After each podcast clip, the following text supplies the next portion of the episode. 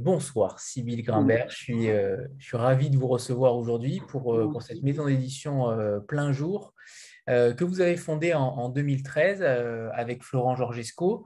Euh, en lançant deux ouvrages, euh, dont un livre de Sylvain Pathieu, qu'on avait déjà reçu d'ailleurs pour, pour un ouvrage jeunesse. Euh, et vous vouliez justement que les auteurs aillent sur le terrain. Ça, c'est intéressant puisque c'est plutôt inédit. On parlera peut-être tout à l'heure du genre, de la narrative non-fiction.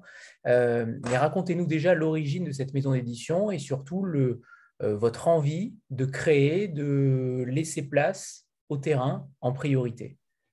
Alors d'abord, mais sincèrement, je suis extrêmement contente que vous parliez de Sylvain Pathieu d'abord, parce que je trouve que c'est, euh, je trouve que c'est un des meilleurs écrivains français d'aujourd'hui pour ses romans.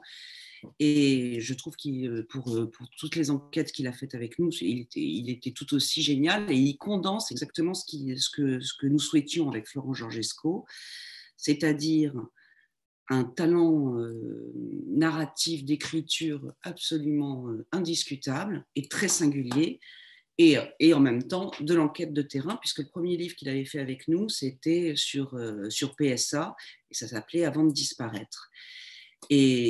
C'est une des premières personnes qu'on a été voir parce qu'on admirait énormément son travail. Et ce que, en fait, quand on a créé Plein Jour, ce qu'on voulait faire, c'était pas de roman. Ce qui était singulier, parce que moi, je suis une romancière, mais surtout pas de roman, et uniquement de la littérature du réel, c'est-à-dire du, génial, génial journalisme au moment où il rejoint la littérature, ou de la littérature au moment où elle rejoint le journalisme, comme, comme Sylvain Pathieu. Et en fait, on avait une figure emblématique très importante qui était Gita Sereni, qui est un auteur qu'on a, dont, on a, dont vous avez une des couvertures derrière vous, euh, republié tout, tout, ce qu'on pouvait et qui a ce truc génial, c'est-à-dire que elle va sur le terrain, elle interroge les gens, elle fouille comme je n'ai jamais vu personne fouiller euh, ce, que, ce que lui racontent les gens, très très profondément, avec un, immense respect et une immense honnêteté. Elle arrive à en sortir des histoires totalement incroyables, et quand elle l'écrit, elle, elle le monte euh, elle, monte l'histoire, elle, fait une vraie euh, narration, un vrai récit avec ça, tout en étant absolument réel. Et ces sujets, par ailleurs, étaient passionnants, puisque c'était l'histoire de Marie Belle, une, une, enfant qui avait tué d'autres enfants à 11 ans et qui avait été jugée comme une adulte en Angleterre, ou comme Les enfants invisibles derrière, où c'est des sujets qui s'est retrouvé être terriblement d'actualité aujourd'hui, ce qui, qui m'a surprise, hélas, des enfants euh, qui, euh, qui se prostituent volontairement. Et, et, et, elle suit comme ça une douzaine d'enfants sur trois continents, trois pays, pardon, et elle, elle va au fond des choses. Et ben ça, c'était exactement ce qu'on voulait faire avec euh, Florent. Et c'est comme ça qu'on a créé Plein Jour, dans cette idée-là, et on l'a continué. Je peux, je peux durer des heures hein, pour vous raconter l'histoire de Plein Jour si vous oui, Oui, oui, parce qu'elle est, elle est très intéressante, cette histoire, mais je reviens juste sur euh, Gita Sereni. Euh, c'est aussi la spécialiste de, livres, euh, notamment sur les anciens nazis.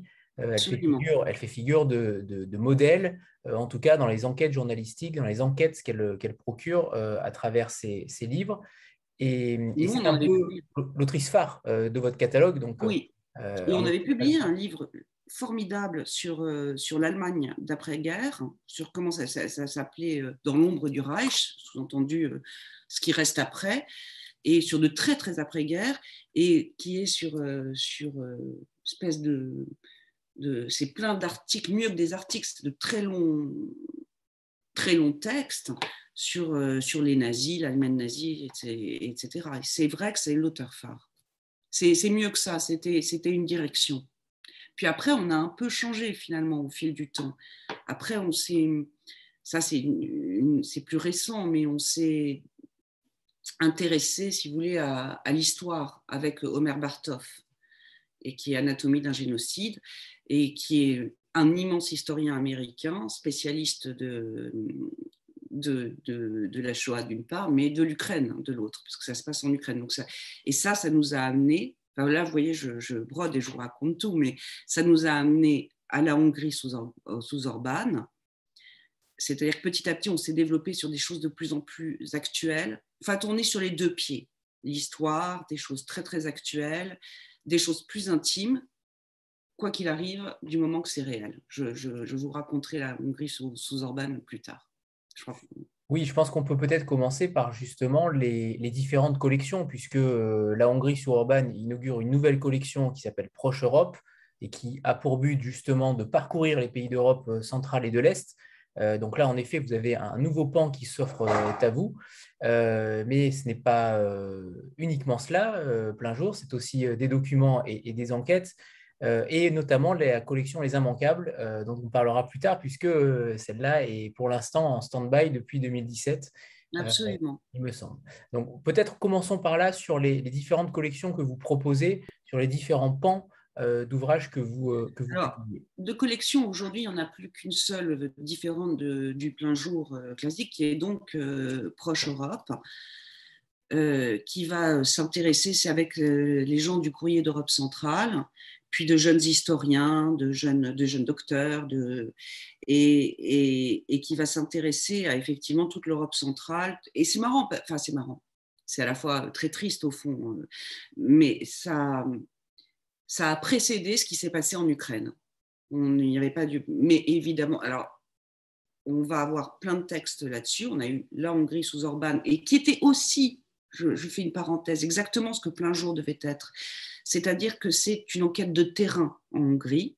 J'ai avec des, jeunes gens du courrier qui vivent en Hongrie et qui abordaient différents visages de la Hongrie, les Roms, euh, euh, la, politique mémorielle, euh, certains maires, un joueur, enfin, des, musiciens, enfin tout, tout, type, et qui donnent une idée générale de la Hongrie sous Orban. Et euh, donc, c'était ça. Maintenant, on va aller, euh, on va faire un livre en Biélorussie et on va faire aussi, avant, un, un, livre qui sera, à mon avis, fondamental avec Étienne Bouche sur, euh, sur Mémorial. Sur, sur Mémorial, c'est-à-dire l'association russe qui aujourd'hui est emprisonnée, maltraitée, etc., qui, euh, qui a travaillé sur, euh, sur la mémoire de, de, l'Union soviétique, de la Russie. Et, et, on, va faire euh, un livre là-dessus. Ouais, donc on est très collé à l'actualité. Après, il y a un autre type de, de livres avec, avec plein jour, qui sont donc des livres plus historiques, qui, a été inauguré par le Bartov. On va continuer à publier le prochain livre de Bartov. Et avec le livre de Vincent Wackenheim, 1884, une année française. En fait, tous ces livres partent, mais là, c'est vrai, c'est simple, parce que c'est vrai. Euh, tous ces livres d'histoire, ça nous intéresse au sens où ça parle encore d'aujourd'hui je veux dire, c'est une bien comprendre l'histoire, bien voir. C'est toujours aussi des, c'est des vrais. Enfin, euh, Bartov est un historien. Vincent Wackenheim n'en est pas un, mais franchement, il pourrait. Ça, 1884, par, par exemple, permettait de comprendre une espèce d'éternité de la France, quelque chose qui n'avait jamais changé, qui ne change jamais en France. Le type de débat, le type d'angoisse, le type d'engueulade, et il épluchait toute la presse de l'année 1884. C'est-à-dire autant ce qui se passait au théâtre que ce qui se passait en politique, ce qui se passait à la Chambre. Enfin, tout était exploré. Bartov, c'est une enquête de terrain, c'est de la micro-histoire autour d'une toute petite ville qui s'appelle Bouchach en Ukraine, où il étudie comment trois communautés les Juifs, les Polonais et les Ukrainiens euh, se sont euh, disputés euh, toute leur existence pour aller monstrueusement vite. Après, il y a des enquêtes de terrain comme Gita Sereni qui sont sur des sujets, disons, plus de société. Et ça aussi, c'est quelque chose de très important. C'était Sylvain Pathieu qui avait fait un livre aussi extraordinaire chez nous qui s'appelle Beauté Parade sur, euh, sur les, les, salons de coiffure euh, euh, du 10e arrondissement parisien qui sont spécialisés pour les noirs, enfin qui sont qu'avec des coiffeuses noires ou des coiffeuses vietnamiennes et qui sont spécialisées dans, certaines, euh, dans un certain type de coiffure. Et c'est un petit monde comme ça qui, euh, qui, attendait d'avoir des papiers, enfin qui, qui, enfin bref, qui cherchait des papiers. et vous avez des, voilà, vous avez plein de choses. Et par exemple, le livre est autre chose le livre de Nicolas Franck, c'est quelque chose de très intime puisque c'est un livre sur son père qui a été un, un très important nazi, et c'est un fils qui crache littéralement dans une espèce de lettre au père euh, sa haine de son père, tout en étant très bien documenté et écrit d'une façon géniale. Enfin, vous voyez, on est très libre, tout est possible euh, du moment qu'on parle de réel. Euh, sur les deux premiers livres que vous avez publiés, parce que justement, ils sont, c'est plutôt rare qu'une maison d'édition euh, ose pour deux premiers livres euh, demander à des écrivains d'aller sur le terrain et de s'en informer, et notamment Sylvain Patu avec PSA, euh, puisque si j'ai bien compris, il est allé aux manifestations, il est allé véritablement sur le terrain, il est allé s'intégrer à ses salariés. Il y a véritablement un travail en amont, ensuite en amont de la publication. Et ça, pour une maison d'édition au départ, c'est euh, extrêmement courageux. Euh, comment vous avez tenu euh, aussi le, le fil pour que l'aventure ne s'arrête pas dès le début? Bah écoutez, d'abord parce qu'une chose en amène une autre, mais ensuite parce qu'on a trouvé des gens, enfin on a eu de la chance, il y avait aussi Claire Berest là-dessus, on a trouvé des gens qui, qui à un moment en avait envie. Quelqu'un comme Sylvain Pathieu est quelqu'un qui, à mon avis, en aura toujours envie. On a fait quand même pas mal de livres avec lui. Euh, d'autres, et c'est vrai que c'est toute la complexité, c'est-à-dire que nous n'attendons pas, on, en prend, hein, parfois il y en a eu, nous n'attendons pas des manuscrits seulement, nous allons voir des gens que nous aimons. Maintenant, je le fais seul puisque Florent est parti euh, vers le journalisme définitivement, mais euh, des gens euh, qu'on va voir et on leur dit, vous savez, vous avez un projet, vous avez, j'ai lu ceci, j'ai lu cet article, j'ai lu ce livre, etc. Et je me dis que vous pourriez faire quelque chose de vraiment passionnant sur un sujet qui vous plairait en plus, parce qu'on n'impose pas le sujet et on réfléchit ensemble. Enfin, parfois les auteurs euh, en ont un depuis toujours et ils disent moi j'adorerais faire ça, et parfois c'est on cherche ensemble et puis donc c'est un long travail en amont qui demande un peu de chance de bien tomber dans la vie d'un auteur. Parce que les romanciers aiment surtout écrire des romans. Et c'est là où c'est un peu difficile. Et justement, est-ce que vous ne pensez pas que les professions entre euh, éditrices et journalistes, euh, là, sont euh, quasiment imbriquées l'une avec l'autre dans votre métier? Est-ce que vous n'avez pas l'impression, quand vous faites ce genre de proposition à Sylvain Pathieu, par exemple, que vous ne lui demandez pas tout simplement un travail de journaliste au final? Non, parce que quand on va le voir, lui et les autres, on attend de, du regard, enfin on pense que, que, ce sont des bonnes personnes pour avoir un regard qui va sortir des, pas des sentiers battus parce que c'est pas ça, mais de, de, la façon de faire du journalisme, qui va pouvoir creuser. Et puis on leur donne la place de le faire. Et en fait, souvent à travers leurs leur euh, livres, leurs romans, le plus souvent, on a l'impression qu'il y a un regard, il y a quelque chose et que c'est ça qui nous intéresse. C'est-à-dire quand même d'aller ailleurs que là où va le journalisme. Pas contre d'ailleurs. Euh, pas, c'est, vraiment pas. Euh, c'est, de creuser, c'est d'aller plus loin, c'est de, c'est de sortir de ce qui est dit tout simplement avec la contrainte de l'instant et de pouvoir aller, enfin de devoir sortir un papier avec l'actualité, de pouvoir aller plus loin. Donc, euh, c'est ça qu'on essaie d'attraper. Rare, évidemment. Qui, Bien sûr, ça c'est ça euh, c'est fondamental. Mais en fait, oui, ça. Si vous aimez nos livres, c'est que on, a choisi de bons écrivains, effectivement. Donc, euh, mais ils sont tous différents. Ils écrivent tous différemment. Mais ils ont envie à un moment de d'intervenir dans le, débat, en fait. Oui, c'est ça. Et de raconter très profondément, d'avoir, au fond, je ne peux pas parler pour eux, je, ne sais pas ce qui, euh, ce qui vaut pour chacun, mais c'est avoir envie de rencontrer des gens, avoir envie de les entendre, avoir envie de avoir envie qu'ils vous racontent des histoires, leurs histoires, parce qu'on pense qu'elle est intéressante, parce qu'ils pensent qu'elle est intéressante. Et de ce point de vue-là, il, y a, la mine merveilleuse aussi, euh, que, plein de ne négligent pas du tout, du fait divers, qui est évidemment le, lieu par excellence de, ça. Donc, il y avait encore Gita Sereni, mais il y a aussi euh, Amaury Dacuna avec Baby Farmer, qui, s'était emparé d'un fait divers de, de, la fin du 19e siècle avec la première femme condamnée à mort en, Nouvelle-Zélande parce qu'elle avait tué des enfants. Donc vous voyez, et, ça parle de la société, ça raconte des choses. Et lui, il se met, très, il se met en scène en plus dedans. Tout est possible. Alors Sandra n'a pas tué d'enfant, mais la transition est quand même belle pour son intervention, donc c'est à toi. Non, bien heureusement. Euh, bonsoir, bonsoir Sybille. Euh, euh, quand vous contactez des, auteurs, comme, comme vous expliquez pour Sylvain Pathieu par exemple, ou que vous acceptez un, projet sur tel ou tel sujet, est-ce que vous leur donnez des moyens particuliers en fait pour atteindre leur, leurs objectifs ou vos objectifs? Et est-ce que vous leur laissez aussi carte blanche totale, aussi bien dans leur investigation dans leur écriture Alors absolument, carte blanche, c'est même euh, la condition sine qua non. Euh, euh, si vous voulez, c'est même pas, on le répète, mais c'est le, le point de départ absolu et, je me mépriserais si, si ce n'était pas le cas. Après, un texte, ça se travaille, mais ça se travaille toujours avec un auteur, ou ça ne se travaille pas parce que le texte est absolument parfait d'emblée. Mais euh, les moyens, qu'est-ce que vous entendez par là? Des moyens financiers?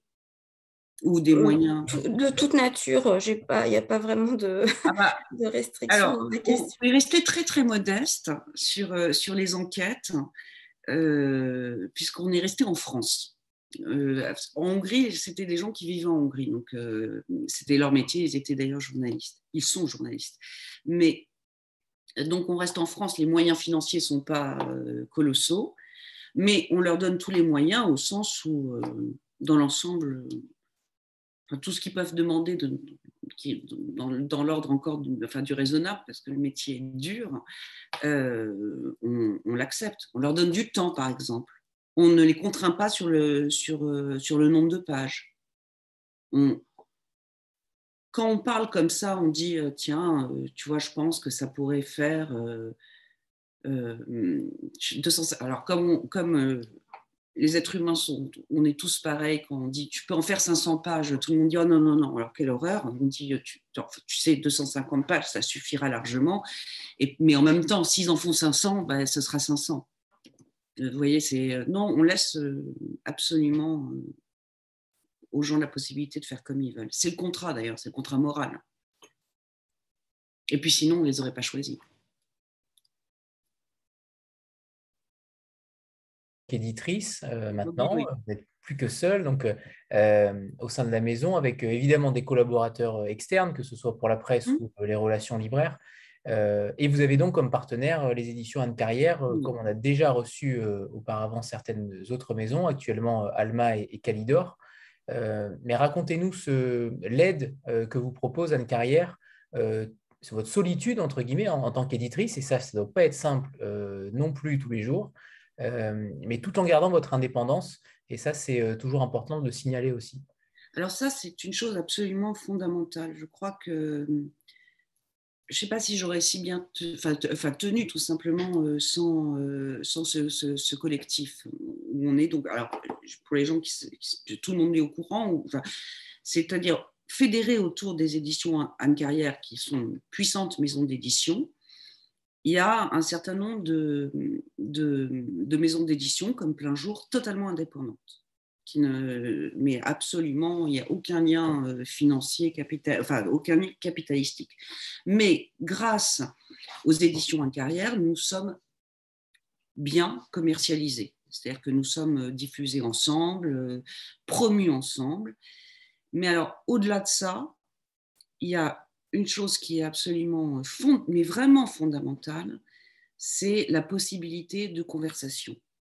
Nous, euh, par chance, nous nous entendons tous très bien, et sinon d'ailleurs je crois que qui ne s'entendrait pas partirait.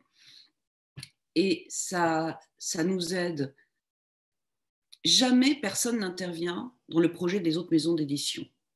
Jamais personne ne dit ah bah non ça c'est pas bien ou euh, euh, tout le monde est, autonome avec ses choix, mais en revanche il y a toute la conversation autour, franche, euh, le toute, la conversation même amicale, même toute la sympathie qu'on peut avoir les uns, le, plaisir qu'on peut avoir, parce que parfois il faut voyager pour aller voir des libraires, à être ensemble, à être solidaires et à s'entraider et à discuter ensemble de tout. Et ça, c'est vraiment ce qui, ce qui, évite la solitude et, et sans doute un trop plein d'angoisse quand on est seul. Enfin, en tout cas, pour moi, ça a été euh, absolument fondamental. Parce que vous portez le livre, entre guillemets, sur vos épaules à chaque fois. Mais j'enfile un petit euh, peu à mes camarades. qui, alors, en retour, m'en donnent un petit peu aussi, peut-être, euh, dès l'heure. Voilà, mais on est, on, est comme ça, on est, on est très liés. Euh, j'aimerais qu'on parle de, ce genre, euh, la narrative non-fiction, euh, qui n'existait pas ou peu en France il y a déjà quelques années. Vous êtes très peu de maisons d'édition à uniquement cibler ce marché-là. On pense peut-être à, Marchiali. vous avez remis au goût du jour justement ce genre-là.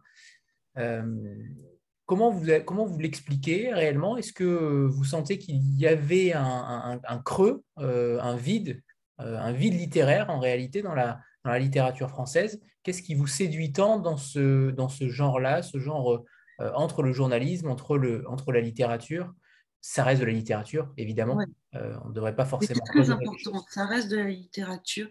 Je ne pense pas qu'il y avait un creux dans, dans, dans, la, dans, dans la production française là-dessus. Il, y avait, il y avait des auteurs qui ont qui le faisaient sans avoir besoin de... Et ils, ils avaient raison. Vous voyez, Emmanuel Carrère, l'adversaire, euh, ça a quelque chose, de, évidemment, euh, de la littérature du réel. Il y avait, y avait Ugide avec les procès, ça, ça, existait déjà. Ce qu'il y a, c'est que je crois que c'est tombé. Il y a eu un moment, alors ça existait aux États-Unis, ça existait dans le monde anglo-saxon à fond. Mais il y a eu un moment où peut-être dans la société française, quelque chose, c'est devenu les gens en ont eu davantage envie. Ils ont eu envie de justement d'approfondir, que, l'offre ne soit plus que les journaux, ne soit pas seulement les grands articles de journaux que je dois dire j'adore. Hein. je, suis j'en consomme beaucoup. Les grands, les articles de journaux et de l'autre côté les romans. Il y avait une place, il y avait peut-être une envie de, de comprendre. Je pense que ça, c'est quelque chose de notre époque. C'est l'envie, c'est euh, l'envie de la comprendre, l'envie de, sans rien de péjoratif, de la commenter. Nous, nous sommes euh, des générations de, de, contemplateurs de notre propre temps.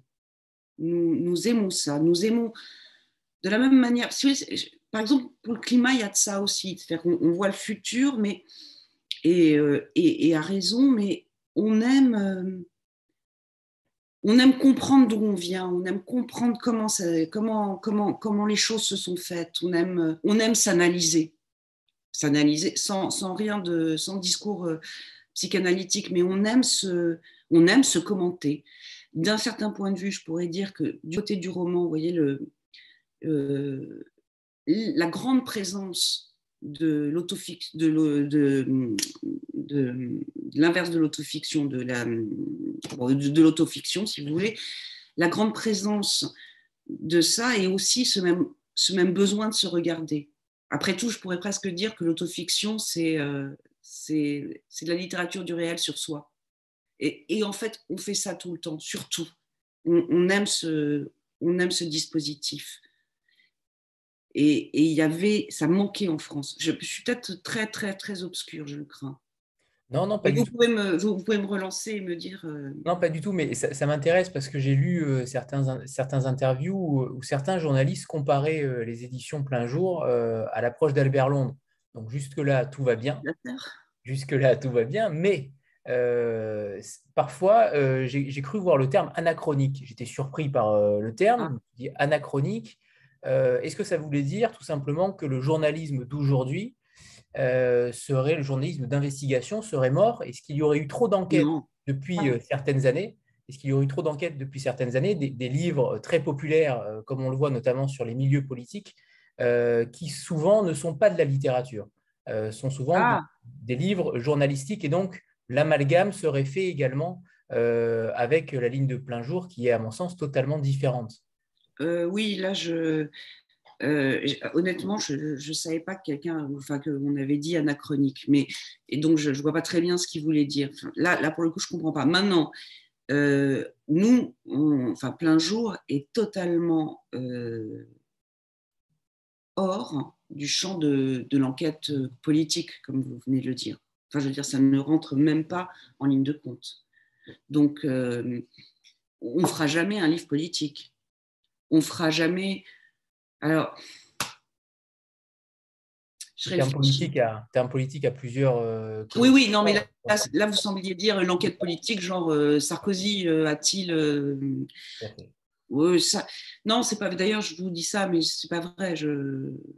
En fait, j'ai l'impression. C'est vraiment pertinent, je le ferai. Bien sûr, je le ferai. J'ai l'impression que le métier de journaliste en lui-même, le mot journaliste est devenu un petit peu connoté négativement, comme le terme d'homme politique et que du coup, ah. euh, cela ferait ombrage à la profession tout entière et donc, par voie de conséquence, euh, au mmh, journalisme de l'investigation. Je n'ai pas compris. Euh, bah écoutez, moi je suis totalement. C'est un type de discours, c'est une vaste conversation et c'est un type de discours avec lequel je ne suis pas d'accord de toute façon. Je ne pense pas du mal des journalistes et, et je ne. Mais du tout. Je pense qu'il faut un métier merveilleux que, extrêmement utile, qu'ils sortent des affaires et que surtout ces derniers temps, on ne peut pas nier, et quand on les voit en Ukraine, on ne peut être qu'admiratif. je ne sais pas si je réponds à votre question, donc de toute façon, ce n'est pas un discours auquel j'adhère. Ce n'est pas un discours que je peux comprendre. Parce que je suis pas, je, je ne pense pas du, enfin vraiment, je, euh, je ne fais pas partie des Français qui n'aiment pas les journalistes et je sais qu'ils sont tout à fait mal aimés, mais, mais, mais pas en ce qui me concerne. Et en plus, moi, je parle de journalistes de, de presse écrite, si vous voulez. Je ne sais pas, j'ai jamais très bien compris quand les gens. Mais c'est bien de ça dont vous parliez, je ne me trompe pas dans, dans ma réponse. Non, non, c'est cela, mais en fait, euh, je voulais voir si, selon vous, en tant qu'éditrice, euh, en éditant des livres justement qui traitent euh, d'un point de vue journalistique sous la manière littéraire, peu importe, est-ce que ça vous a, entre guillemets, mis des barrières au sein de la presse euh, voilà. plus, moi, je trouve que la presse est plutôt très aimable avec nous. Je trouve que quand même, on a énormément de presse. Pour une, en plus, enfin, on en a beaucoup, tout court, mais pour une petite maison d'édition, euh, dont vous voyez l'unique représentante ici, euh, euh, je trouve que on, a, on est même très très bien servi. Enfin, nos livres sont très très souvent commentés favorablement. Enfin, j'ai l'impression. Je, vous invite à regarder. D'ailleurs, le site est bien fait. Il faut regarder les revues de presse sur les titres et vous verrez. Pas tous. Il y a des, titres qui marchent pas, mais mais globalement, c'est quand même très bien. La Hongrie sous Orban, c'est, euh, je crois, aucun titre de presse ni aucune radio importante n'a enfin, manqué ou ne manquera, enfin, compte tenu des rendez-vous qu'ils attendent encore. Donc non, je ne sais pas. Non, non, mais, mais, mais, je veux bien hein, cette discussion parce que ça me ça m'intéresse en plus d'être. Euh, mais je vois pas à quel à quel livre il pense Je pense que c'est plus euh, général. J'imagine des lecteurs venant en librairie. Euh, vous êtes souvent sur les tables, euh, peut-être ah, pas forcément. Eh ça, c'est un sujet. Ça, c'est un sujet, mais c'est pas un sujet qui. ça, c'est un sujet de cuisine éditoriale, mais qui peut vous, vous m'arrêter si ça, ça c'est pas intéressant. C'est autre chose. C'est quand vous sortez un livre, vous devez le mettre déjà dans l'ordinateur, dans un rayon. Et de ce point de vue-là, euh, effectivement, on se trouve souvent. Alors souvent, je propose sciences humaines, quelquefois, je propose littérature, Le Père, un règlement de compte de Niklas Frank était en littérature, et je crois que là, il était sur les tables de littérature. Mais vous voyez, il se, dispatche euh, comme. C'est vrai que ce ne sont pas des livres faciles à, ranger. ça, je suis tout à fait d'accord. Est-ce que le et, mais, ne serait pas classer tous en littérature? Alors, euh, quelle, est, la différence entre euh, Emmanuel Carrère, l'adversaire, et, euh, et, l'ouvrage, rappelez-moi, sur l'Ukraine, sur le village en Ukraine? Ah, Bouchach, non, Bouchach, c'était vraiment une histoire. C'est un, un, immense historien, il est prof aux États-Unis, c'est vraiment un historien. Lui, il devait être en histoire, en littérature, il, il avait ça, c'était vraiment le, Alors voilà, c'est ça, c'est qu'il y a des choses où on doit vraiment les mettre ailleurs. Par exemple, je vais vous reprendre parce qu'ils sont derrière vous et puis parce que je les aime. enfin, ça fait partie des derniers. La Hongrie sous Orban, ça ne va, peut pas aller en littérature. Ce serait euh, là, il est mort tout de suite. il est mort parce qu'un libraire ne, ne, ne, verra. Les places sont comptées il y a beaucoup, beaucoup de romans qui sortent. Les places sur les tables sont très, euh, très comptées, encore une fois, et que la Hongrie sous Orban ne prétendait pas être de la littérature. Il prétend être une enquête, un document, de la politique, si vous voulez, euh, mais il l'est génialement. Et ça, j'ai rien contre pour qu'il soit ailleurs. Vincent Wackenheim, 1884, c'est l'histoire. Gita Sereni, euh, ça, ça dépendait des livres. Une si jolie petite fille était parfois en polar, alors que c'était vraiment du journal, enfin, parfois, euh, parfois en actualité, enfin, en, document. C'est variable, c'est variable. Mais je ne pense pas qu'il y ait de... Il n'y a pas de règle. Oh, oui, mais surtout, je ne pense pas qu'il y ait je pense pas qu'il y ait d'enfer, si vous voulez, enfin un enfer dans, la bibliothèque. Moi, je, n'ai aucune religion en matière de livres.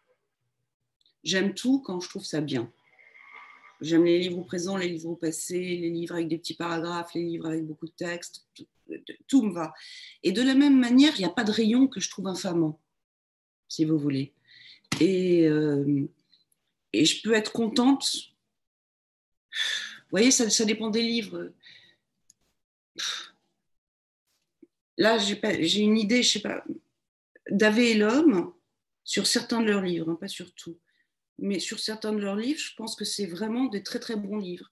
C'est bien qu'ils soient dans la partie euh, actualité ou enquête ou euh, doc des librairies. C'est pas, du coup, il ne devient pas mauvais, si vous voulez, quand, quand, quand j'ai pas le sentiment d'acheter un mauvais livre.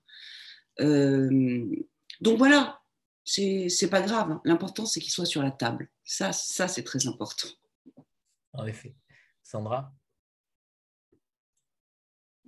Euh, oui, sur votre, sur votre site internet, vous dites que la, que la réalité n'a pas besoin de la fiction pour être romanesque.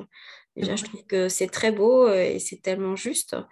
Euh, cependant, parmi vos, vos, auteurs, vous avez des auteurs donc, qui écrivent pour vous de la non-fiction, mais qui écrivent aussi de la fiction.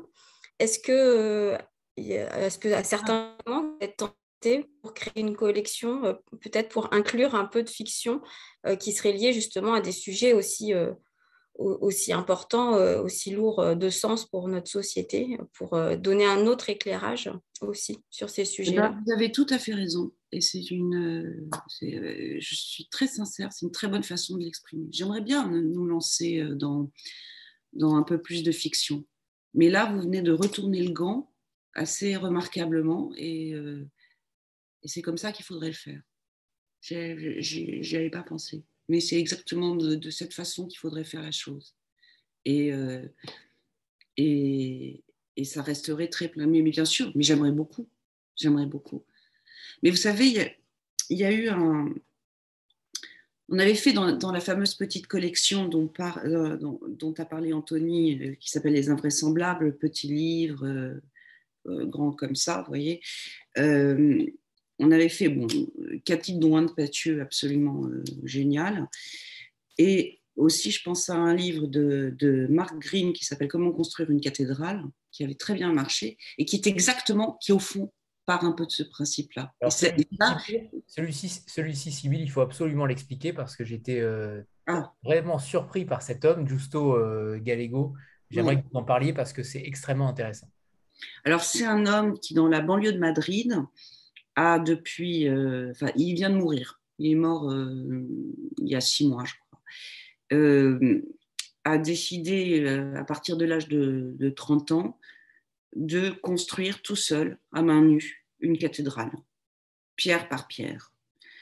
Et euh, pendant toute sa vie, pendant 50 ans, il a construit effectivement une, cathédrale qui est un, édifice absolument colossal, énorme, avec euh, un, dôme euh, immense. Et il a fait ça tout seul, sauf qu'à la fin de sa vie, il y a un, un, homme qui est venu l'aider, un ami, qui est donc à deux. Et, mais il, a, il faut que vous regardiez ça euh, sur Internet. C'est juste, c'est pas beau, c'est impensable. Et toute sa vie, il n'a fait que ça. Il vivait à l'intérieur de son chantier. Les murs sont euh, de 50 mètres. Ça tient. Et, euh, et un jour, euh, on admirait beaucoup, parce que là j'étais encore avec enfin, Florent, participait encore à plein jour, on admirait énormément le travail de Mark Green. Et on, a été le voir et on lui a dit euh, Est-ce que euh, vous ne voudriez pas faire un, livre de non-fiction pour nous? Euh, et, au début, il dit oh non, euh, moi, c'est la fiction seulement, etc. Et on avait vu à la télé, sur TF1, pour vous dire ça, un reportage sur ce Rosto Gallego, qui est un personnage, mais comique. Il est habillé toujours de la même façon depuis 50 ans. Il a un bleu de travail et un bonnet rouge. Et quand il fait froid, il a une écharpe rouge, qu'il est sec comme un coup de trick, on dirait euh, un dessin de, de Don Quichotte. Et et comme on savait que Marc avait passé son enfance à Madrid, on, lui a dit, mais ça, rejoint les deux. Essayez, ça rejoint les deux. Puis vous pouvez aussi faire un petit portrait en creux de l'Espagne euh, que vous avez connue, c'est-à-dire euh, de la fin du franquisme, enfin de Franco et la fin du franquisme. Puis finalement, il l'a fait. Et il a fait un des plus beaux textes, je ne sais pas ce que vous en pensez, Anthony, mais un des plus beaux textes de, plein jour, qui est euh, un, petit texte d'une grâce infinie, et justement qui confine. Il aurait pu en faire un roman. Je, le sens et, c'est vrai, on aurait pu en faire un roman, comme, euh, comme Sandra l'a dit, c'est-à-dire le gant à l'envers, un roman du réel, enfin un truc comme ça. Et, euh, d'ailleurs, on refera un livre avec euh, Marc l'année prochaine. Qui, qui, se rapproche le plus de, de cette idée-là, de, de rapprocher. Oui, c'était un peu l'idée d'ailleurs, c'était ça. Mais elle est, alors, elle, s'est économiquement très peu viable. Ah. Ça, c'est, ça a été le problème. les prix hein du bois sont, sont plutôt euh, bas.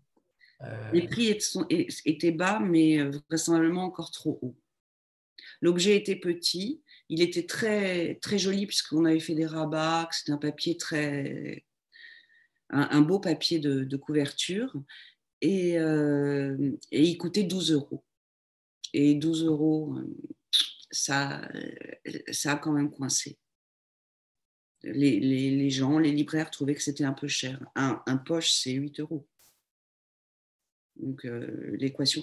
Donc, il faudrait repartir sur cette idée-là, mais avec quelque chose de plus gros.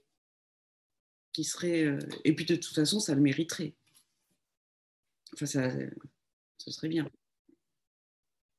J'aimerais qu'on parle de, des thématiques, euh, parce que les thématiques que vous avez abordées tout au long de plein jour, elles sont euh, euh, déjà très variées, mais elles ont évolué. J'ai eu l'impression qu'elles ont évolué, peut-être après le départ aussi de Florent, vous avez peut-être pris mm. une, direction aussi différente.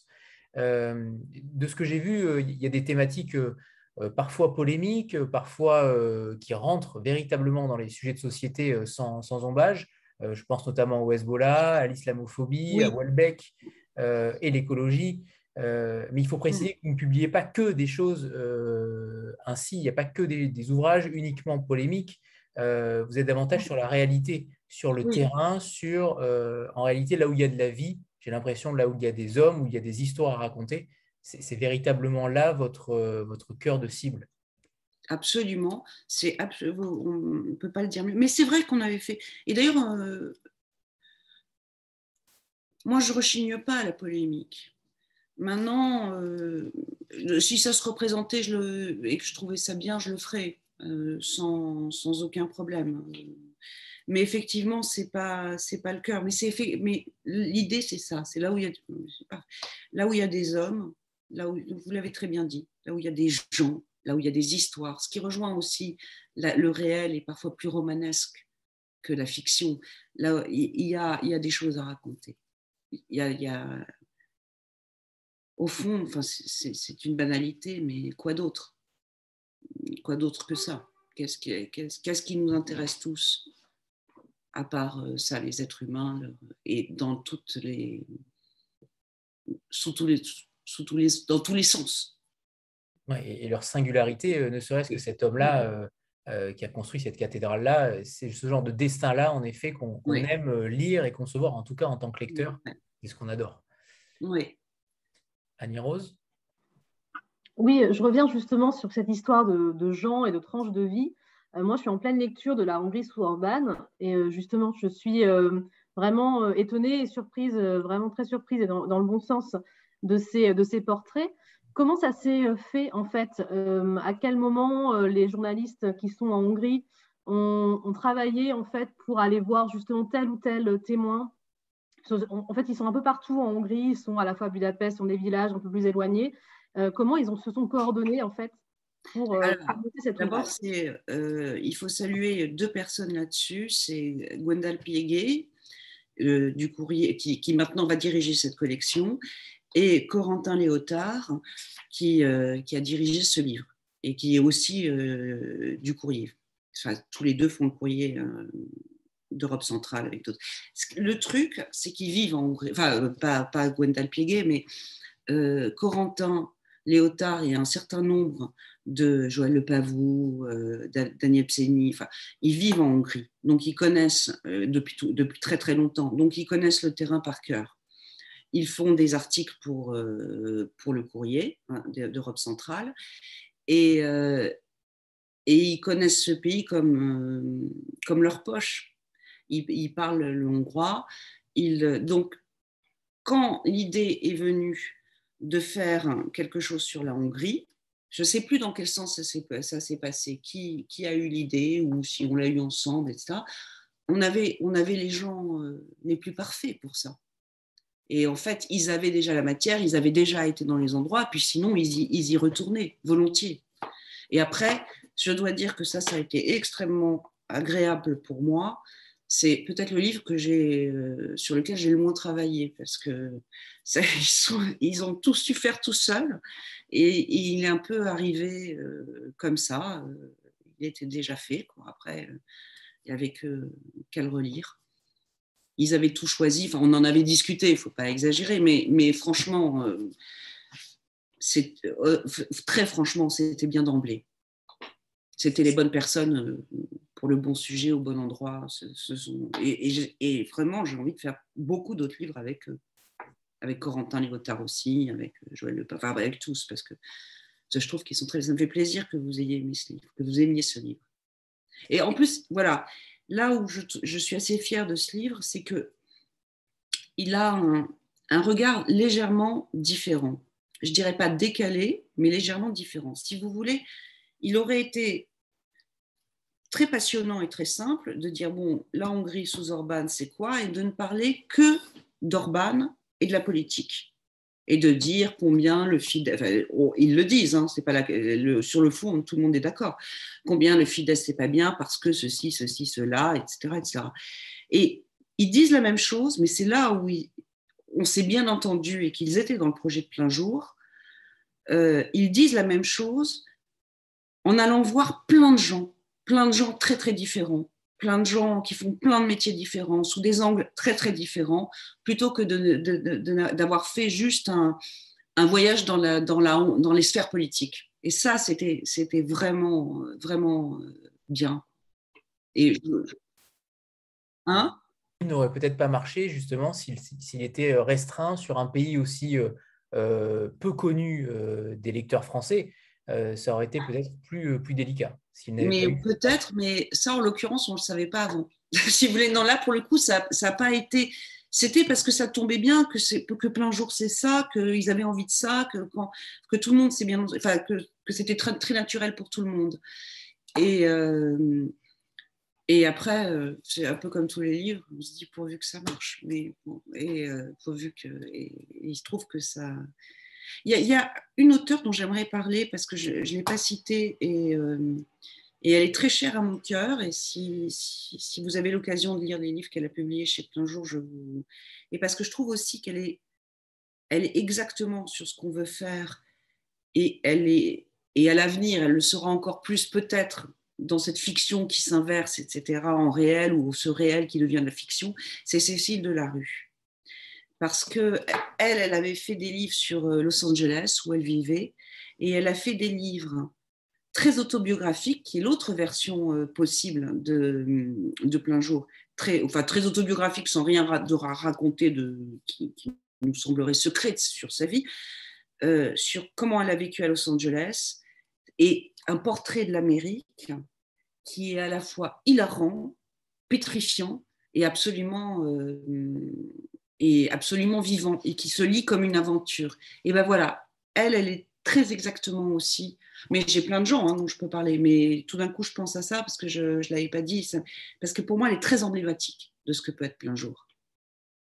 Et, euh, et, et à l'avenir, comme elle est dans plein de débats de société en France, sur le féminisme, etc., euh, je pense qu'elle elle peut nous faire des choses très étonnantes et qui seront peut-être des, des espèces de chemin de traverse.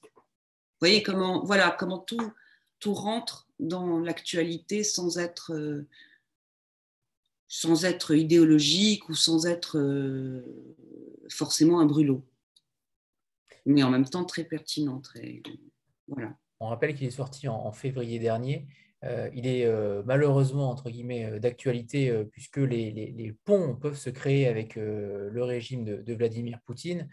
Est-ce que pour vous, il y avait aussi dans cette collection-là, alors vous ne l'avez pas forcément anticipé, puisque le livre a dû être déjà préparé bien en amont, euh, mais est-ce qu'il y a pour vous aussi ce moyen-là d'avertir, euh, d'anticiper un certain populisme euh, Est-ce qu'il y a une, vision aussi à un moment donné, à, court ou moyen terme, puisque vous, vous avez dit que vous allez côtoyer ces pays d'Europe de l'Est et, d'Europe centrale qui sont véritablement très méconnus en France mm. pour de bon nombre de lecteurs et bon nombre même de spécialistes. Est-ce qu'il y a cette volonté-là d'aller plus loin encore et potentiellement de, de, faire sortir des choses, d'aller encore plus loin dans ah oui. Euh, ça, euh, ça l'actualité nous a euh, soufflé et rattrapé. Quand on a commencé à s'intéresser, enfin, quand on a commencé à, parler avec le courrier d'Europe centrale, avec Gwendal, avec Corentin, on n'imaginait pas une seconde, évidemment, ce qui allait se passer en Ukraine là, j'ai presque envie de dire, on a eu du flair, euh, du mauvais flair. Quoi. Il aurait mieux fallu qu'on n'en ait pas. Mais euh, en revanche, on, savait tous une chose et on, était tous intéressés. Alors, on ne se connaissait pas avant. Hein. On s'est découvert quasiment le, jour où on a décidé ça. Euh, enfin, trois mois avant.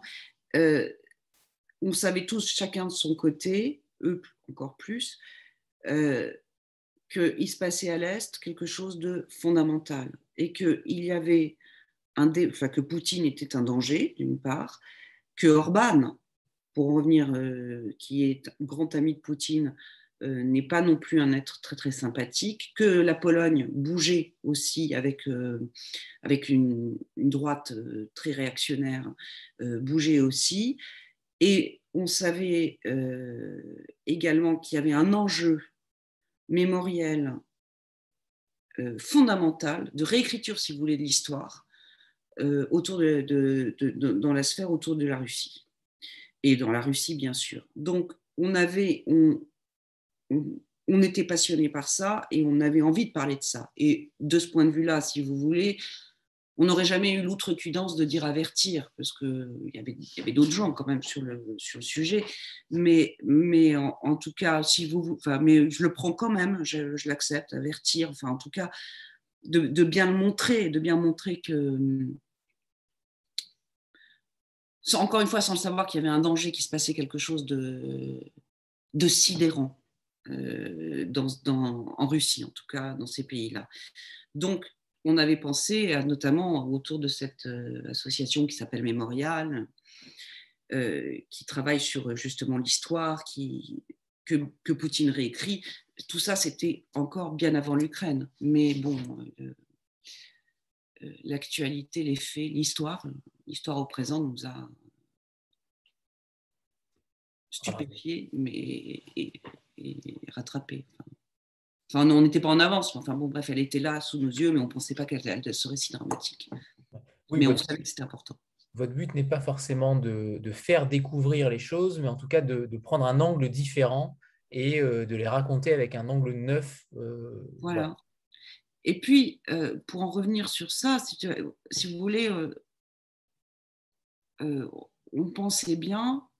Enfin, je ne veux pas parler pour les autres, parce qu'ils en parleraient mieux que moi encore. Mais on se, je, me disais bien que se passait quelque chose là-bas qui nous concernait à fond, comme vous l'avez dit, les populismes.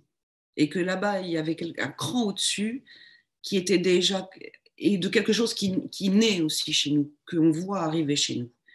Et euh, c'est un laboratoire, si vous voulez, formidable.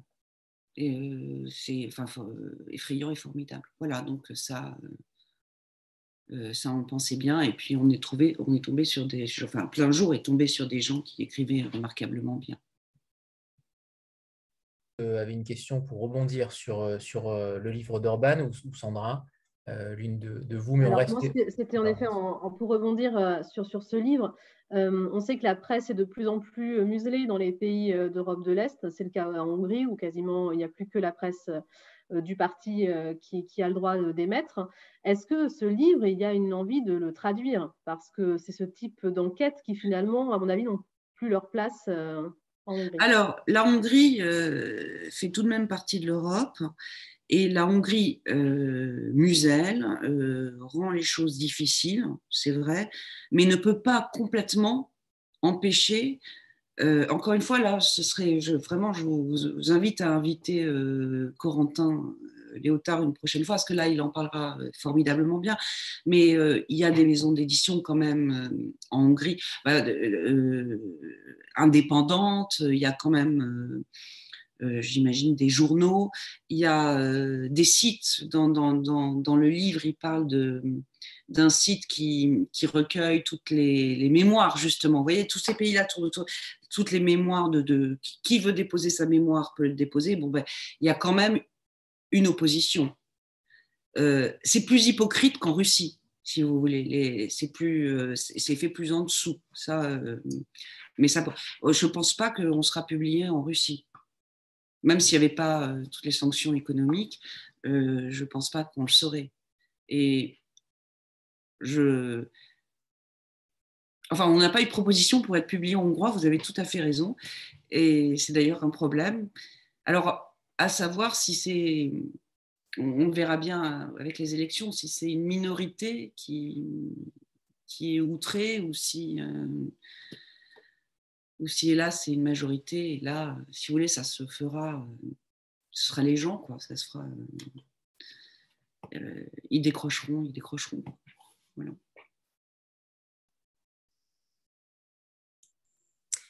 Oui, tout à l'heure, vous disiez que vous laissiez le temps à vos auteurs pour, voilà, pour travailler leur sujet. cependant, est-ce que ça vous est déjà arrivé de, de devoir euh, abandonner en fait un, projet d'enquête euh, ou suspendre parce que justement les informations étaient muselées, inaccessibles, euh, l'enquête impossible, ou s'il y a eu aussi des pressions éventuellement au cours des investigations. Non, non, j'ai jamais eu ça, mais parce que avec des auteurs français, j'ai pas fait je, je non j'ai jamais eu ce problème mais il m'est arrivé de laisser tomber mais pour d'autres raisons parce que parce que ça marchait pas parce que parce que les textes n'étaient pas bons, parce que, parce que je m'entendais pas avec l'auteur, parce que, voilà, parce que j'étais dans un très profond désaccord avec, avec ce qui était la chose finale. Notamment sur l'angle, est-ce que vous est-ce que vous, euh, entre guillemets, vous vous engagez personnellement aussi sur le, entre guillemets, je vais résumer euh, pour être clair, parce que ce n'est pas évident, mais euh, est-ce que si vous n'êtes pas d'accord avec les idées que le livre prend, est-ce que vous acceptez de le publier quand même ou non? Non. Non, mais j'ai une. Tout dépend ce qu'on entend par. Je ne publierai pas quelqu'un qui, qui promeut Zemmour. Euh, je ne publierai pas quelqu'un qui promeut Marine Le Pen. J'aurais pas publié quelqu'un qui promouvait euh, Orban. Il euh, y, a des sujets où jamais, où, je refuse. Je ne, des théories complotistes, jamais.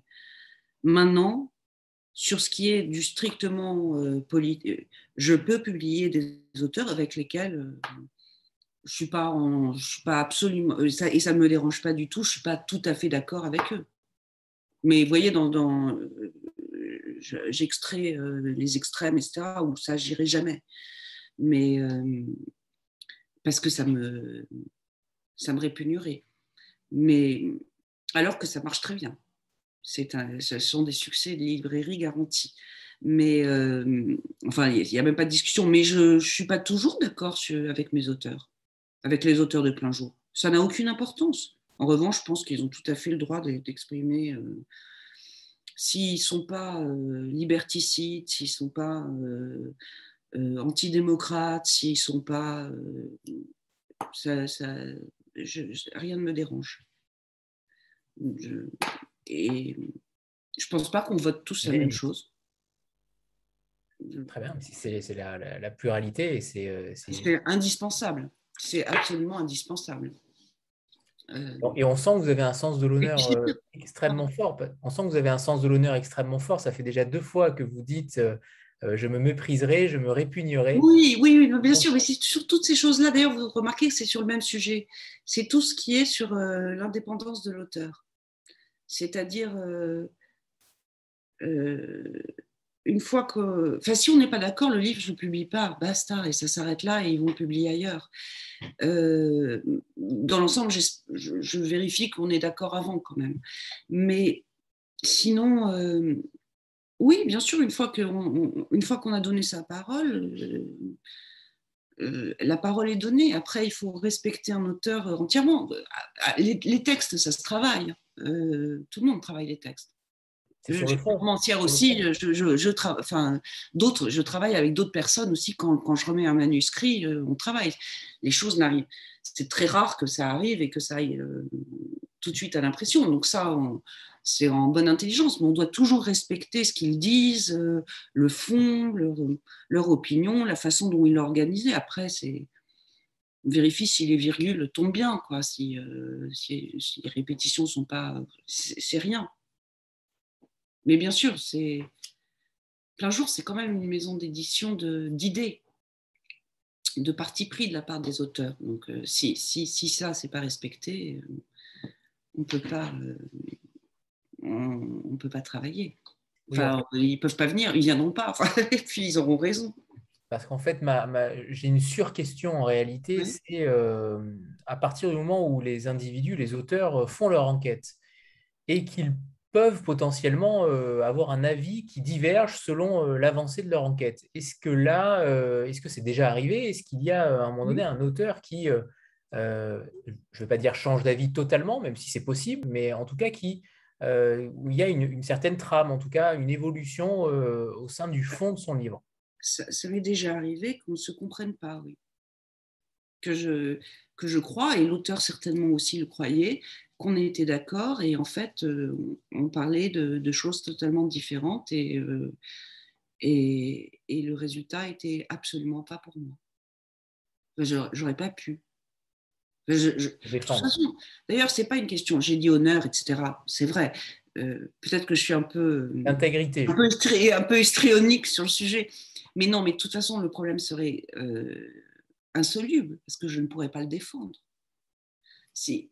c'est une toute petite maison. si, si je ne peux pas défendre, si je suis pas d'accord avec, enfin, si je suis outré par quelque chose, je ne peux pas le défendre. Et la première personne qui me dira, écoute, c'est pas bien, c'est débile, je ne je trouverai pas les arguments. Vous voyez, le premier qui arrive avec anachronique, je ne vais pas savoir dire, mais je ne saurais pas répondre. Donc c'est une catastrophe pour tout le monde. Oui, ma, question va, va, compléter, je pense, euh, ce sujet-là, justement. Euh, la non-fiction, ça, ça implique euh, forcément beaucoup d'informations, beaucoup de données, voilà, beaucoup de, de renseignements qu'on va glaner et que, que l'auteur va glaner à droite à gauche. Mais est-ce que vous, en tant qu'éditrice, vous faites entièrement confiance à toutes ces données ou est-ce qu'il vous arrive ou vous le faites complètement de vérifier en fait euh, certaines informations? Je vérifie tout. Tout. Non, mais ça, c'est euh, le béaba. Euh, tout. L'orthographe des noms propres aux données où elles ont été trouvées. oui, bien sûr. Ah, mais ça, bien sûr. Vous êtes, un peu, la François Langlais euh, du fast-checking. oui, il, y a, certainement des choses qui sont au-delà de ma qui, qui sont pas de ma compétence, hein, cela dit. Mais, euh, mais, mais si on donne des chiffres, si etc. Oui, je vérifie. Ne serait-ce d'ailleurs, c'est pas par suspicion, ne serait-ce que parce que euh, tout, moi la première, quand je fais des choses, je me plante quand je recopie mal, euh, je prends mes désirs pour des réalités, je, je peux me tromper, je, donc tout est vérifié. Bah si, parce que si, si on donne un fait et qu'il n'est pas vrai, là, euh, tout s'écroule. Mais vous faites ça seul? hein? Vous faites ça seul? Vous vérifiez non, non, euh, non, non, non, je ne fais pas ça seul. je travaille avec des gens quand même.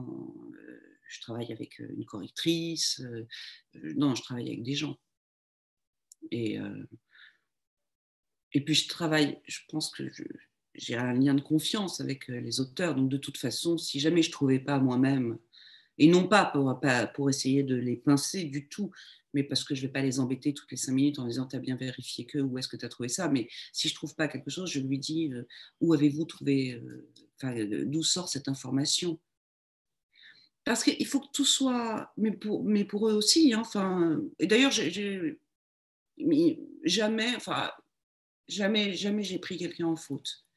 Mais parce que, encore une fois, si, si quelque chose est faux, tout s'écroule. Tout, toute la donnée, si les faits sont pas justes, sont pas exacts, tout ce qu'on vous dit ensuite et, et, finira par être suspect. C'est normal, ça. Et ça, c'est un contrat avec le lecteur, en revanche. Et pas avec le la confiance n'exclut pas le contrôle. Et puis, non, mais... Directrice de publication, donc vous vous engagez aussi personnellement si euh, des choses sont, euh, sont, fausses. Oui, mais ce serait pas grave. vous savez, à la limite, je ne pense pas que ce serait euh, grave. Mais, mais bien sûr, enfin, c'est ça, c'est de toute façon, je crois que d'abord, je crois que tous les éditeurs font ça. Hein. C'est pas par là que je, suis originale.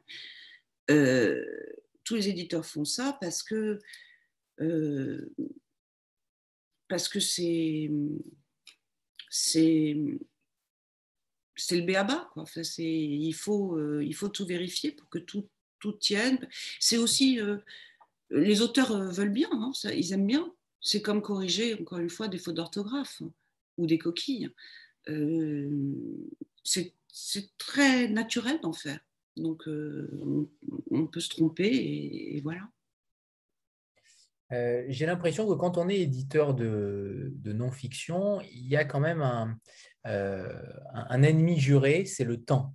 Euh, mm. il y a des sujets qui parfois s'éteignent d'eux-mêmes, qui ont peut-être une durée de vie limitée, dans une société justement où l'actualité va bas son plein et très énergivore. comment vous faites pour respecter les délais, pour ne pas tomber dans un délai de publication, par exemple, qui tombe à côté? Euh, est-ce que pour vous, il y a des sujets intemporels et c'est uniquement l'angle, le décor qui change c'est toujours le truc le plus difficile. Et ça peut arriver que qu'on tombe trop tard. C'est vrai. Après, il faut faire confiance au texte, penser que effectivement les sujets sont intemporels, que vous savez, le poncif qu'on dit toujours, c'est la phrase de Terence, mais qui est très drôle, c'est rien de ce qui est humain ne m'est étranger. Bon, ce, qui est humain, enfin ça c'est moi qui ajoute, ce qui est humain est intemporel. Donc ça peut passer, mais c'est vrai que c'est la difficulté. Et ben, c'est un pari. C'est un pari. On se dit, euh, ce qui m'intéresse aujourd'hui continuera de m'intéresser dans, un an et demi. Mais on peut, on peut se tromper c'est vrai. Vous savez, Enfant invisible, c'est un cas inverse. Enfant invisible, je l'ai en main depuis cinq ans. Et je voulais le publier, puis je me suis dit non, c'est pas le moment, ça va pas. Et puis euh, un jour, je me suis dit tiens, il me semble que c'est le moment, qu'on peut le faire en plus, euh, des gens qui l'avaient lu, à qui j'avais donné à lire, etc., m'avaient dit non, mais c'est vieux, c'est ringard. Ça. Puis à un moment, je me suis dit on peut le faire. Et je ne le savais pas, là c'est un truc incroyable, sort, alors qu'il est sous presse, sort déjà euh, les, affaires de, jeunes filles qui se prostituent aujourd'hui, d'adolescentes qui se prostituent. C'est un sujet, moi je pensais que ça ne reviendrait jamais, que ça m'intéressait parce que c'est des portraits d'enfants extraordinaires.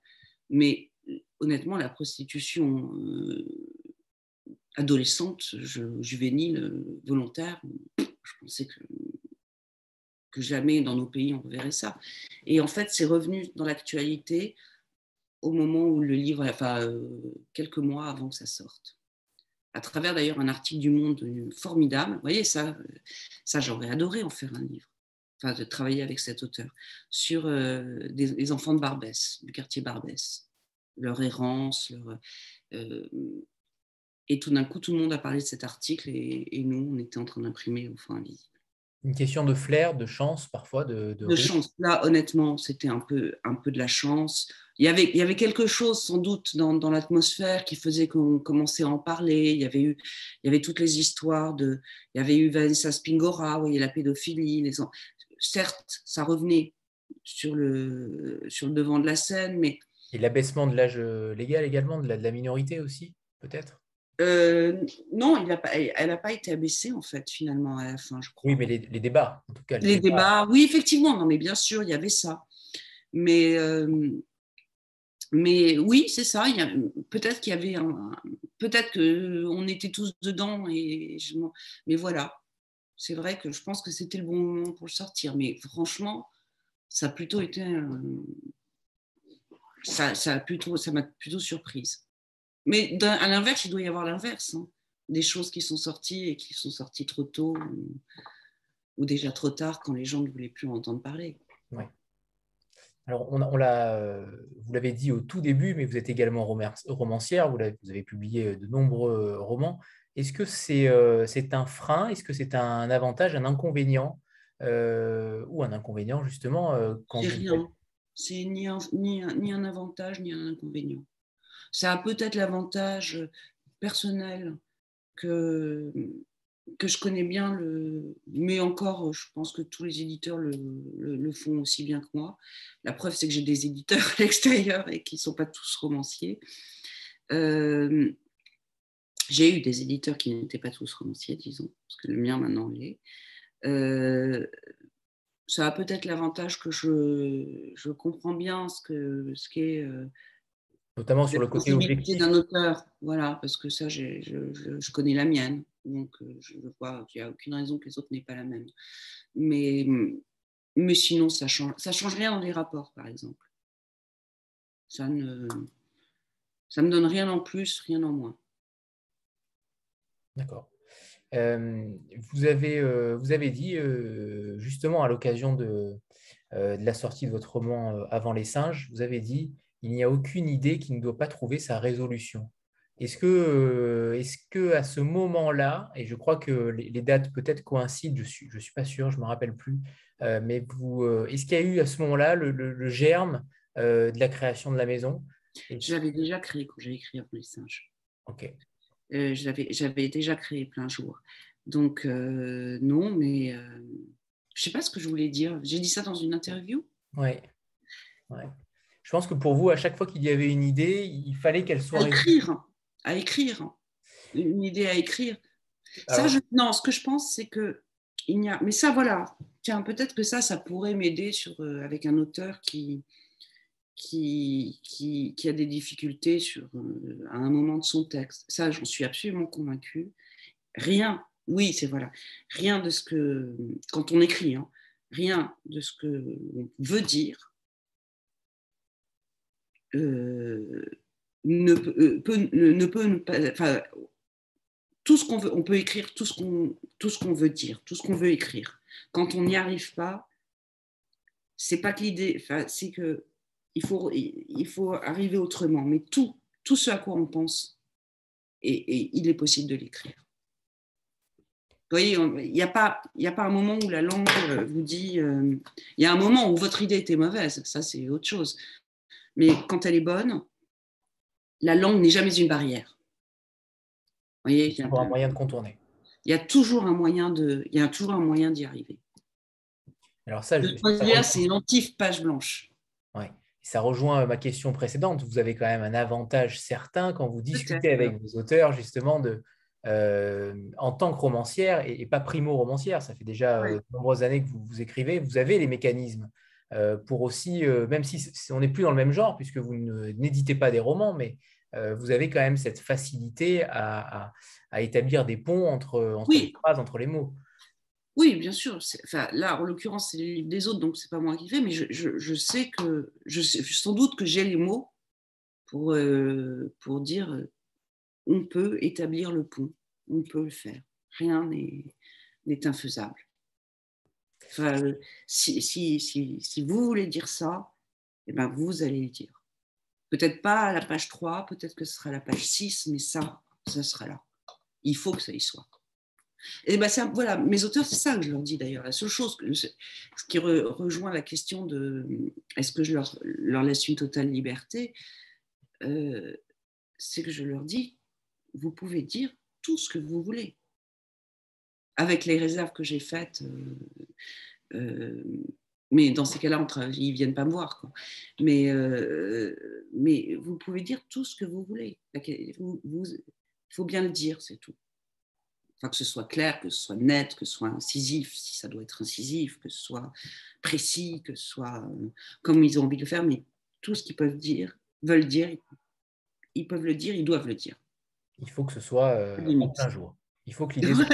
mais c'est vrai, mais je pense, vous savez, on avait trouvé ce nom comme ça. Hein. On cherchait un nom avec Florent Georgesco et, et, et ben, c'est lui qui l'a trouvé et je pense que c'est comme ça. Disons, il faut que ce soit en plein jour. Tout soit là la vérité soit aussi dévoilée, peut-être, euh, cette notion. Voilà, exactement, que tout, euh, tout soit voilà, clair, qu'on puisse tout voir d'un sujet. en effet, c'est mieux plein jour que, que limpide. c'est difficile à porter. oui. Euh, est-ce qu'on pourrait parler maintenant des, des prochaines parutions? Vous m'aviez dit tout à l'heure que cette année, c'était peut-être une année moins riche en termes de quantité. Euh, est-ce que vous pouvez d'ailleurs l'expliquer? Est-ce qu'il y a des explications particulières? Non, je crois que ça c'est. Bah, vous voyez, si, c'est la seule explication. il y a eu sans doute plein de choses, mais euh, l'explication qui va rejoindre la question du... que vous m'avez posée sur euh, le timing, sur arriver trop tôt, trop tard. Effectivement, moi je fais des commandes. J'attends. Enfin, je compte pas trop sur les manuscrits qui viennent comme ça, enfin, ça peut arriver, encore une fois, il y, a, eu de très belles choses comme ça d'ailleurs chez plein jour. Euh, les manuscrits étaient lus très rapidement, parfois, de deux, je crois de deux semaines à six mois. J'ai dit euh, Oui, je crois. Oui, je crois avoir lu ça. Voilà, je veux dire, les, gens vont vous écrivent. J'étais surpris. Réellement, ils sont en retard, c'est horrible. horrible. très surpris. Mais non, non, mais c'est pas vrai, il faut, absolument qu'on corrige ça. Euh, donc, j'ai eu un trou. J'ai manqué de projet à un moment. Tout ce qui était euh, démarré allait arriver ensuite.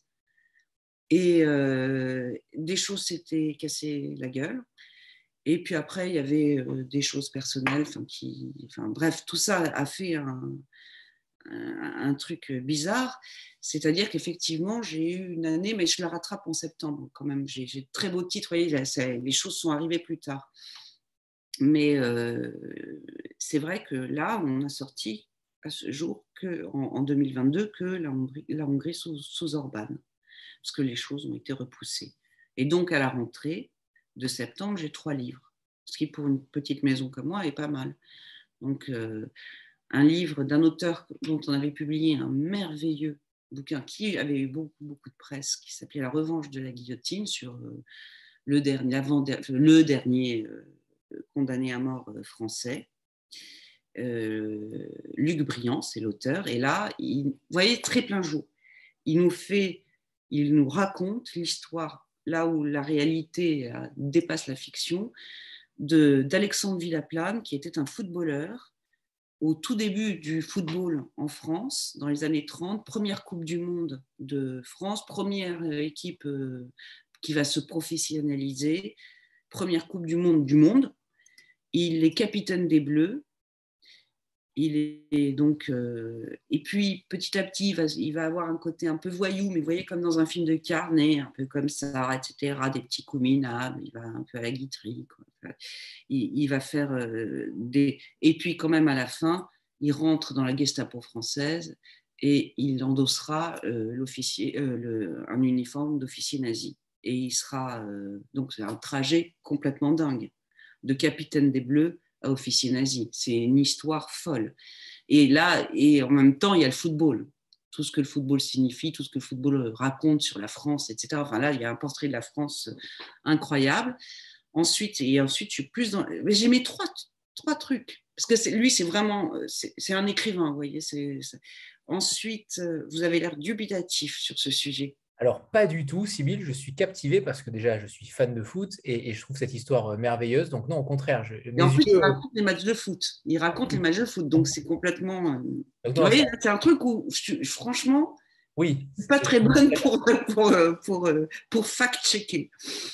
Et ensuite, un livre d'une jeune femme qui s'appelle Laure Westphal, elle n'a rien à voir, document c'est une psychanalyste qui a travaillé aussi euh, en psychiatrie et elle, a dû travailler avec des jeunes gens qui pensaient, qui avaient été repérés comme prêts à partir, enfin encore assez en amont, mais assez tentés par le djihad islamique. Et elle, elle les a étudiés, elle a travaillé avec eux en clinique. Donc euh, c'est tout, euh, c'est un peu tout ce qui se passe dans la tête des djihadistes avec euh, conversation avec elle, enfin de, non, d'apprentis djihadistes qui ne sont pas forcément passés à l'acte ensuite. Parfois, elle a réussi. Donc, euh, c'est rien à voir, absolument passionnant. Et là, vraiment, on rentre dans la tête de gens. C'est vraiment intéressant qu'ils parlent. Et un truc d'histoire, je ne sais pas si vous aviez suivi l'histoire de la famille l'année dernière. C'est une espèce qu'on a appelée une secte dans Paris qui, est, euh, qui sort de Port-Royal, un surgeon de Port-Royal, donc euh, du XVIIe siècle, en plein milieu de Paris, des gens qui vivent entre eux euh, dans un quartier parisien, populaire parisien, qui, et qui ne se mélangent absolument avec personne, qui sont que des cousins, etc., et qui depuis trois siècles vivent entre eux dans un, dans un catholicisme très rigoureux, très port-royaliste, je pourrais dire pour aller très vite, très inspiré du protestantisme. Et euh, il y avait, on a découvert ça il y a deux ans dans la presse, euh, et du coup j'ai été voir le grand historien de Port-Royal, qui s'appelle Jean-Pierre Chantin, et je lui ai demandé de nous faire un petit livre sur, euh, sur ça. Et c'est une histoire extraordinaire parce qu'il y avait des convulsionnaires, il y avait, euh, il, y avait des, il y avait des gens qui se faisaient torturer volontiers, volont, enfin, crucifiés volontairement, il y avait, ils croyaient au miracle, ils croient à l'apocalypse. Enfin, c'est, et, et, donc c'est complètement euh, sidérant et magique. Voilà. Et alors celui-ci, bah, parce que j'ai vu que Suzanne Privat en avait fait un également euh, récemment, il y a deux, deux, trois livres, je crois, qui sont sortis. Oui, exactement. Euh, comment il se différencie celui-ci? Parce que là, pour le coup, euh, j'ai peut-être sur le côté historique. alors, il se différencie en deux choses. Vous avez tout à fait raison de poser la question. il se différencie en... Alors, il y a eu des livres, l'enquête journalistique du, journaliste du, Parisien, qui est très bonne d'ailleurs, et, euh, et, après d'autres enquêtes toujours journalistiques. Lui, il se différencie parce que c'est un vrai, c'est le grand historien de Port-Royal. Donc, c'est quand il raconte le passé, c'est très précis, c'est très magique, c'est très étonnant. Après, lui, Jean-Pierre Chantin, a voulu l'orienter sur quelque chose, ça va vous paraître dérisoire, mais je vous jure qu'il en fait un truc passionnant. C'est que souvent, tous ces livres, on dit qu'il s'agissait d'une secte. Vous les avez. Et lui, et il le démontre, son débat, c'est que ce n'est pas une secte. Que vous avez le droit de croire, euh, ils ne sont pas méchants. Vous avez le droit de, de croire en ce que vous voulez, que le fait de vivre, que tout ce qui n'est pas hors la loi est permis. Et qu'à partir de là, ils ne font rien dans la loi. Et euh, donc, ils ne sont pas une secte. Et on peut croire, dit-il, hein, là, vous voyez, là, moi, je, moi, Sybille, je ne me prononce pas, mais je trouve que son, son, il le fait très intelligemment et brillamment, que si vous voulez rester entre vous, que si vous voulez croire à l'Apocalypse, que si vous voulez, parce qu'elle porte, les femmes portent les cheveux longs, etc. Bref, tout ça. Euh, Est-ce qu'il compare C'est injuste euh, de les avoir taxés de secte. Est-ce qu'il compare ça peut-être à une, à une sphère familiale, peut-être euh, Au final, l'histoire de communauté, on peut très bien vivre oui, à D'un certain point de vue, vous avez raison. Il dit. Alors, attention, parce que j'ai eu un débat avec lui euh, très, parce que j'étais pas d'accord sur quelque chose. Mais il c'est lui qui a gagné à la fin. Et c'est moi qui avais tort. Euh, le problème de, un vrai problème, c'est la consanguinité chez ces, dans, la famille. Mais j'ai fouillé, j'ai fact-checké, et, et, lui, il disait, et en fait, il se marie non pas entre père, euh, fille, oncle, neveu, ce qui est formellement interdit, mais il se marie entre cousins ce qui, figurez-vous, est autorisé par le Code civil. J'ai été la première surprise. C'est là où moi, je n'étais pas d'accord, parce que personnellement... Euh, On salue Christine Boutin. exact. Mais il se trouve que comme lui, sa démonstration, c'est ce qui est ce qui n'est pas interdit est autorisé. Il dit on peut le déplorer, il le déplore d'ailleurs, on peut trouver ça, euh, mais c'est pas interdit. Donc, effectivement, vous pouvez envoyer la mini-lude tant que vous voulez, ils seront pas condamnés pour ça. Et ce serait injuste qu'ils le soient. Voilà. Alors là, oui, en effet, ils se différencient euh, clairement de tous les autres. Donc ça, c'est extrêmement intéressant. Merci, Sybille. Euh, donc en effet, trois livres totalement différents. Euh, totalement différents, mais qui sont bien le prisme, un littéraire, un, un historien. Vous allez être de tous les fronts à la rentrée euh, pour le coup, totalement différent. Euh, on n'a pas encore parlé des. Euh, donc, on a parlé des manuscrits. En effet, vous disiez que vous en receviez plutôt peu et que c'était plus délicat. En tout cas, c'était plus simple pour vous de, faire des commandes et, de proposer plutôt à des journalistes ou à des auteurs. J'ai publié des manuscrits hein, quand même. Oui. alors, mais comment ça se justement alors ces manuscrits-là, comment ça se profile? Est-ce que euh, le sujet doit obligatoirement être dans une ligne particulière Comment vous, comment vous sélectionnez ça Puisque là, vous n'avez pas le, prisme initial? Mais c'est là où vous avez raison, parce que très souvent, figurez-vous, alors que franchement c'est clair, c'est dit clairement, parce que les gens envoient sans vérifier, les gens m'envoient du roman. Donc un roman, là, franchement, je ne le lis même pas j'écris, je, enfin, ou je réponds pas d'ailleurs, parce que je ne suis, pas, je suis pas exemplaire. Et euh, donc, euh, ça, ça, c'est non. Et après, sur les sujets, c'est, c'est très variable. Enfin, c'est, tout sujet peut, peut me plaire. J'ai, finalement, plein jour a, fait entrer un auteur. Euh, on a fait deux livres déjà et on va en faire un troisième avec lui, qui est Xavier Charpentier, et qui avait envoyé un livre sur la banlieue. Et c'était génial. C'était, euh, il, se, c'était, il se souvenait de ce qu'avait été la banlieue lui-même, euh, Drancy en l'occurrence, quand, quand, quand, il était jeune. Enfin, pas Drancy, mais la ville à côté, bon, peu importe. Et, et, et ça s'appelait Je me suis bien plus ici. Et ben voilà, ça c'était du manuscrit, c'était formidable. C'était comment les Français, comment on a adoré la banlieue à un moment, puis comment on est reparti et comment elle a changé. bon, bah et après, on a fait d'autres livres avec lui. Et, lui, je considère que c'est un auteur important de plein jour maintenant. C'était 1973, euh, l'été indien des, des 30 Glorieuses, un des derniers qu'on a fait avec lui. Très bien. on a pour habitude de faire une petite photo de groupe. Donc voilà, préparez-vous. Voilà, préparez-vous, je vais la faire de suite. Il faut regarder où? C'est pas, c'est bon, c'est bon. J'ai une dernière question, euh, Sybille, sur, euh, sur les livres de poche. Euh, ah. Justement, euh, ça, c'est une question qui, qui, est souvent importante pour les éditeurs. vous avez l'habitude, vous n'avez pas de collection de poche encore chez Plein Jour. Est-ce que ça peut être à l'étude? Vous confiez les droits aux maisons d'édition poche généralement, puisque la plupart des livres euh, sont euh, adaptés en poche, il me semble, une grande partie. Quelques-uns, enfin pas mal, oui, une grande partie. Eh bien, écoutez, finalement, euh, j'ai complètement, je suis en train de changer mon d'avis à ce sujet, et je pense que ce serait bien qu'on fasse du poche maintenant. Et je, serais, je, pense que ce serait bien qu'avec nos auteurs français, on les sorte en poche. j'ai j'ai eu une discussion avec euh, une de mes amies éditrices, euh, le, premier parallèle, et elle, elle fait ça, et, je crois que c'est bien. Et maintenant, oui, ça permettrait, ça permettrait de, continuer à tisser le, lien et de raffermir le catalogue. Et puis en plus, c'est des livres que j'aime. Donc je vois vraiment pas pourquoi je ne ferais pas les poches moi-même.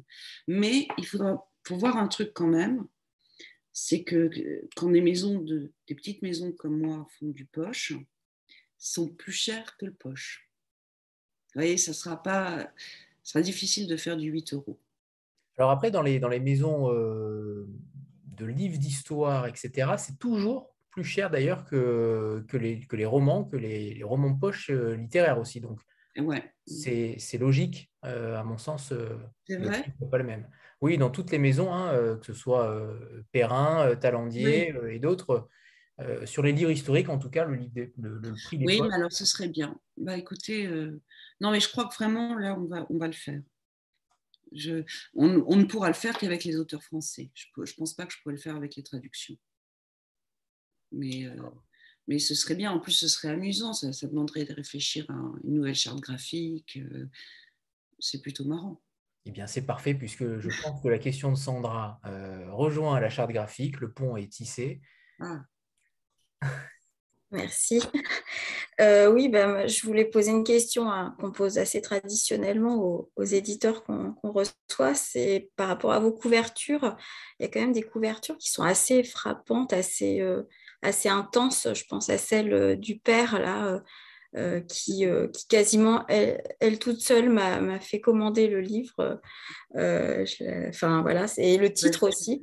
et puis, les, enfants, les enfants invisibles. Enfin, il y a aussi des couvertures en négatif. Je trouvais que c'était aussi assez intéressant. voilà, je voulais savoir comment vous travaillez vos, vos couvertures, comment vous faites vos choix. Bah, écoutez, en fait, j'ai j'ai proposé à un ami d'enfance qui est devenu graphiste on n'avait pas ce, type de, couverture au début, et de refonder euh, la charte graphique. Et moi, je suis très, très, très mauvaise euh, sur, euh, sur la conception d'images. J'ai des idées, mais vagues. Et en fait, tout simplement, après quelques discussions, je, sais, je sais voir ce que je n'aime pas. Et très vite, il m'a proposé ça. Et j'ai trouvé que c'était absolument formidable. Et en plus, très, Enfin, pour le coup, on reconnaît plein jour. Avant, on ne reconnaissait pas, pas assez, et donc là, euh, j'étais très contente. Et tout simplement, euh, voilà. C'est un peu pareil, quoi. Je, fais confiance. Euh. Philippe Lakitz, ouais. Et qui est vraiment un excellent graphiste. En effet, je... Merci de le dire, j'avais oublié de le dire. Faut le nommer parce que les graphistes sont très importants et, surtout celui-ci, en tout cas, il singulier. Je dois dire que quand il a amené le père un règlement de compte, c'est lui qui a, qui a gribouillé la photo. Et je me suis dit, il est vraiment très doué. C'est vraiment super. Il l'est. Et si vous voulez tout savoir, Enfant invisible, c'est sa fille. C'est une photo négative de sa fille. Oui, c'est très, c'est très. Sur un sujet de prostitution juvénile, c'est gonflé. du coup, je, euh, justement, euh, il m'a dit je suis embêté et, il a évidemment posé la question à, sa fille euh, et, à, et, à, sa mère. Enfin, à la mère de la fille, de, de, cette petite fille. et je crois que j'aurais jamais dû vous dire ça. Je crois que j'ai fait une putain de gaffe. Je suis désolée. Mais c'est pas grave. C'était surprenant, euh, je ne m'attendais pas à, ça. Donc, euh, non, mais je crois que, je... s'il vous plaît, ne le, ne le répétez pas. on coupera. On coupera. Voilà, on Non, non, vous coupez pas, mais bon, c'est pas grave. Mais elle a grandi, elle va très bien, et maintenant, ça y est, elle passe le bac, c'est fini. C'était une vieille photo. Euh, Sybille, si personne n'a d'autres questions, euh, je vous remercie infiniment pour votre temps. Moi, c'est moi qui vous remercie. Et je vous trouve euh, vraiment particulièrement attachante et dans la façon dont vous exposez les choses, vous avez une, une humanité, une, modernité et en même temps une sincérité qui, qui vous est propre. Alors, véritablement, merci. Mais c'est moi qui vous remercie. vraiment merci, Sybille, et j'espère qu'on pourra organiser notre rencontre ensemble. Avec grand plaisir. Avec d'autres auteurs. Avec grand plaisir. Au revoir. Passez Au revoir à tous. Et merci encore. Merci Sybille. Au revoir à tous.